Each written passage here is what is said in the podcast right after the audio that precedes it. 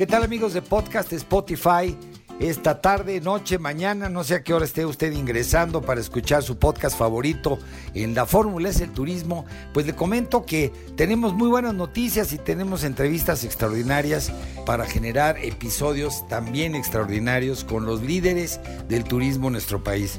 Hemos tenido la oportunidad de asistir al Tianguis Turístico número 46 en Acapulco. Siempre hemos estado presentes los últimos 22 años pues nada más, no antes, pero sí los últimos 22 años hemos estado presentes en todos los tianguis. Y bueno, pues este no fue un tianguis con menos actividad, fue un tianguis muy activo, muy intenso, con grandes eh, sorpresas, muchos convenios, muchas firmas de acuerdos, muchas firmas de intenciones de colaboración entre los destinos nacionales, entre los proveedores de turismo nacionales y los destinos, en fin, muchas sorpresas y por supuesto pues muchas citas de negocios que es el objetivo fundamental del tianguis turístico que se lleva a cabo cada año. entonces, pues vamos adelante, vamos a, ir recorriendo durante esta semana y se va a quedar como siempre aquí el, el legado informativo y de comunicación que traemos para ustedes todas las semanas y se queda aquí para que usted lo pueda escuchar cuando quiera, a la hora que quiera eh, y que lo pueda compartir con familiares y amigos. Estos podcasts pues están eh, a su disposición a partir de, de esta semana y bueno pues vamos a recorrer prácticamente toda la República Mexicana platicando con los líderes del turismo de cada estado. Empezamos.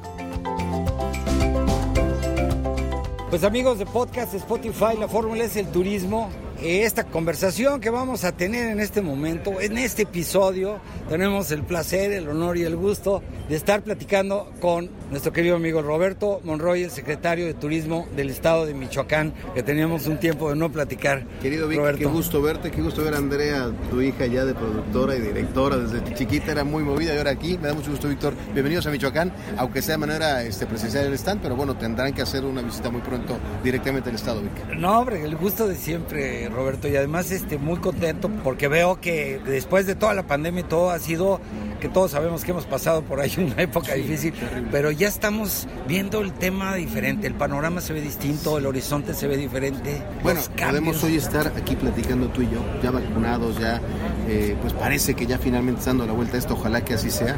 Y bueno, Yucatán hizo un gran esfuerzo, un gran tianguis sin duda, después de dos casi dos años de no poder tener esta... Me parece que, Yucatán marcó una, un referente por el tema eh, inclusive de, hacerlo eh, virtual y, presencial. Y ahora Acapulco vuelve a retomar el ritmo otra vez, veo mucha más gente ahora, siempre el primer día es como más flojón y ahora este día lo vemos con muchísima gente. Va a ser de éxito, de mucho éxito. Michoacán está muy presente, pero México todo está unido en torno a esta actividad.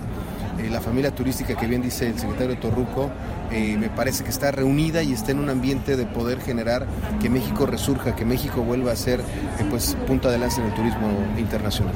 Sí, tiene mucha razón. El, el, Yanguis de Mérida a mí me, me, generó esta sensación emotiva, una sensación de mucha emoción, porque teníamos... Y muchos que se fueron. Sí, muchos que ya nunca... El altar, el altar nosotros lo hicimos, entre otros, a Oscar Cadena. Oscarito. O al Pirata. También a, varios compañeros, Enrique Ramos del sector de Jalisco, amigos que se fueron.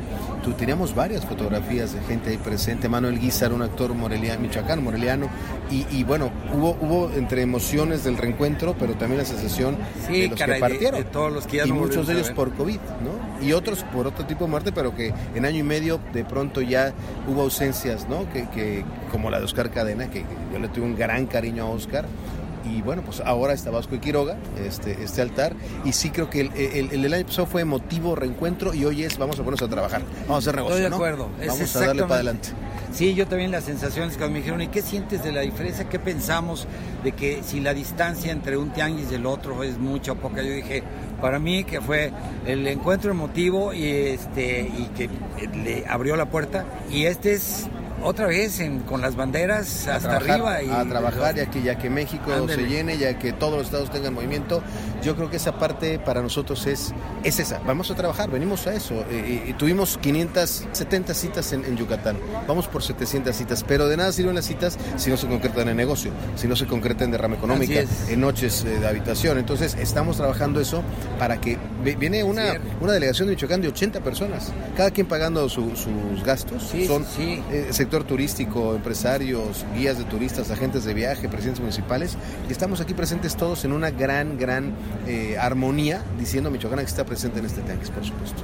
Oye, pero además de eso, yo he visto estos últimos meses, porque obviamente te sigo como perro faldero, pero este, he visto estos meses la preparación que, que has tenido de todo el equipo y todos los prestadores de servicios en La actividad que, que he visto yo, ya sé que en redes no, no aparece todo lo que es ni todo lo que está, pero pero este Michoacán, A ver, tiene tres ingresos fundamentales Michoacán, Víctor. Uno es el campo, somos líderes productores en aguacate, en guayaba, en toronja, en limón, en berries. Otro es eh, las divisas de los migrantes michoacanos. Hay otro Michoacán en Estados Unidos, cuatro millones y medio de michoacanos en Estados Unidos, igual que en Michoacán. Y ellos mandan, mandan cada año eh, mucho dinero, muchos miles de millones de dólares que llegan a Michoacán. Y el tercero es el turismo. Sabemos la importancia del turismo, entonces no podemos dejarlo atrás. Esa concepción del turismo en Michoacán como tercer fuente de ingreso nos hace tomar en serio al turismo. No somos un destino nomás para pasearse, es un destino que, que profesionaliza el turismo porque creen el turismo como una palanca de desarrollo económico y de buscar justicia social y de buscar equidad con los artesanos, con las artesanas, con los cocineros tradicionales, las cocinas tradicionales, con el contador de leyendas, con el lanchero, con, el, con, todo. O sea, la cadena de valor que tienes en un estado como Michoacán, que tiene tanta riqueza cultural, que tenemos cinco etnias, que tenemos estos paisajes, esta arqueología, esta historia que tanto le han aportado a nuestro país, pues lo que nos motiva. Tenemos el compromiso de poner en valor todo, todo eso que durante generaciones se ha ido transmitiendo y que nos llena de mucho orgullo. Porque sí es atractivo, pero un altar no es nada más un altar. Un altar lo que representa místicamente el reencuentro de tus seres amados que ya no están en esta dimensión es algo muy fuerte. Es pensar que los muertos en México no nos espantan. No, no hay brujas, no hay fantasmas. En Michoacán, en México, los muertos vienen a convivir contigo y a decirte, acá te espero acá nos vemos en otra dimensión. Entonces, dale, que vamos aquí toda esa riqueza que tenemos en nuestras venas, en nuestro ADN, los mexicanos, ponerle en valor, y los michoacanos, ponerle en valor, ha sido algo que el gobernador, que tenemos un gobernador que es una bala, Alfredo Ramírez Bedoya, es una bala este señor, tiene 46 años, este joven, y está trabajando de una forma que dice, a ver, integremos producto turístico. Vamos viendo, o sea, lo que tenemos de riqueza, generemos producto y como producto posicionémoslo, no como un evento aislado, como productos. Y entonces estamos generando productos, capacitación, certificaciones. O sea, estamos buscando ser líderes en el tema turístico. Hay grandes potencias en México, pero afortunadamente Michoacán tiene tanto abanico de, opciones que no hay competencia, es, distinto. Lo que tiene Michoacán es distinto a los demás La riqueza y todo. Pero esto que acabas de decir, que yo creo que es el abrirle los ojos a todas las diferentes posibilidades de turismo a la población. Yo lo que veo, yo veo cuando hablas ahorita de capacitación, sí, pero no es el término frío de capacitar, sí, te voy a capacitar, no. Yo veo que va más lejos. Yo creo que es va sensibilizar. Sensibilizarlos desde es entender, Víctor. Darles una visión. Yo creo que la riqueza patrimonial, cultural, natural que tiene Michoacán, a veces es tan cotidiana para los michoacanos que nos hace falta ponerle en la dimensión que es. Porque hay mucha gente que llega y se sorprende. Y es algo tan cotidiano para nosotros comernos un buen mole, un buen churico, unas buenas corundas, estar ahí. Es nuestra vida. Es cuando alguien llega y dice, qué maravilla es esto, te das cuenta de lo que tienes. Entonces lo que tienes que, hacer como gobierno es una capacitación de concientización, de sensibilización de la riqueza que tenemos y la responsabilidad de su conservación, de su promoción, de su difusión y de entregar esta feta a la siguiente generación. Vamos a pues trabajar. Oye, y mercados, mercados. Otro tema que, que me llama la tiene que ver también con los cambios que hemos venido sufriendo pero también tiene que ver un poco cómo ha cambiado el viajero en cuanto a su forma de vivir. pandemia, pues después de la pandemia, ¿cómo tú has sentido que ha cambiado? un, cambio, un cambio radical, Víctor, porque, a ver, Hoy la gente busca no estar encerrados mucho tiempo en una sala de espera muchas horas en un avión. Hoy como que todavía hay esta resistencia. Eventualmente irá desapareciendo yo creo. Pero Michoacán es un estado que está muy cerca y muy bien conectado de Ciudad de México, de Jalisco, de Querétaro, de Guanajuato. Muy cerca, muy cerca del Estado de México por supuesto. Eh, estamos conectados vía aérea en vuelos muy cortos realmente con Monterrey, con Cancún, con Tijuana, con Los Ángeles, con Chicago, con Dallas, con Houston. Y la gente viaja porque está muy accesible. Y llegas a Michoacán, no te encierras. Michoacán es para caminarse. Lo mismo un pueblo mágico que una ciudad patrimonio, que los bosques, que las presas, que eh, lo que quieras ver es caminando. Es, es la costa. Entonces, eso nos permite ser un destino que la gente no se siente encerrada, se siente libre. Y puedes llegar en tu coche en dos horas y media, tres horas de Ciudad de México a, la capital. Entonces, eso creo que el, comportamiento del turismo ahora va a ser más con tu núcleo de familia y amigos más cercanos, una, y en lugares donde puedas no sentirte encerrado, ni que hay mucha aglomeración de gente. Y nosotros somos el destino adecuado para ello. Oye, los jóvenes, este mundo que nos trae loco, eh, ya lo vemos venir y que relevo generacional en algunos casos. Bueno, a los, a los maduritos, como yo comprenderé, nos encanta Michoacán y con toda la tradición y nos encanta lo que siempre hemos hecho cuando vamos, por ejemplo, a Morelia o, quieres ir a Páscuaro o quieres darte la vuelta. Pero estas nuevas generaciones, ¿cómo están viviendo el turismo en Michoacán? Yo creo que es interesante lo que planteas porque las nuevas generaciones tienen más conciencia de dos temas, de sustentabilidad, de conservación del medio ambiente y de inclusión de que el mundo somos todos, ¿no? Personas con discapacidad, adultos mayores, comunidad LGBT, eh, todos. El mundo es este. Y me parece que las nuevas generaciones tienen muy claro el concepto, el tener mascotas, el poder permitir que tus mascotas viajen, que es parte de las familias nuevas. esa parte creo que las nuevas generaciones nos están diciendo, a ver, no se crean dueños del mundo, es para todos. Y respeta el medio ambiente, respeta a los animales, y respeta la naturaleza, y respeta las diferencias religiosas, de, de preferencia sexual, de partidos políticos, de religión, de lo que sea. Respeta. Una, y el tema me parece que eso nos está obligando a, estar a la vanguardia, a, entender pues que el mundo es, es, todos y las nuevas tecnologías te ayudan mucho, ¿no? las plataformas, las redes sociales. Hoy estás haciendo una entrevista que hace 15 años hubiera sido impensable, o 20 años, ¿no? Había dos opciones de televisión, hoy cuántas opciones hay, déjate opciones de televisión, de plataformas digitales, de series de, televisión. Mucho, ya, ya hoy, ya hoy eh, no, no te obligan a que veas una cosa a tal hora, tal día, hoy lo puedes ver en el momento que quieras, puedes estar haciendo un en vivo en este momento y tienes 10 seguidores o 5 mil te van a estar viendo. Entonces, yo creo que, que es una herramienta fundamental que tenemos que aprovechar. Nunca va a haber algo como vivirlo. Esto es una representación de un panteón y de un altar y una red social te lo puede fotografiar y sacar muy bonito, pero nunca va a ser lo mismo que estar en el lugar y disfrutar y comer y tomarte un mezcalito. O sea, por más que te lo quieran vender, te antojarán, pero finalmente lo importante es que la gente vaya. Estar ahí. Oye, pues este, el tema de las generaciones que era importante el tema de la conectividad, pues ya me, ya me lo planteaste que tiene que ver con los aviones, que la aviación, pues estamos viviendo épocas difíciles en el tema de la aviación, que todavía entre pandemias y, ajustes y proyectos estamos viviendo temas difíciles, pero el tema, por ejemplo, del desarrollo de inversiones eh, hoteleras. Por, yo te diría... Tenemos, tenemos algo, hubo una inversión muy importante de Marco Antonio Solís del Buki, que es michoacano, él es de Ario de Rosales, y este, en su casa en Morelia hizo una inversión de un hotel, Mansión Solís, muy importante, de las más importantes en los últimos años, mucho dinero le metió. Es un hotel boutique en el acueducto, en el centro de la ciudad, y bueno, es Antonio Solís, es único, entonces es una inversión importante. Pero también hay esfuerzos eh, no menores de calidad, sino menores de, de, inversión económica tal vez.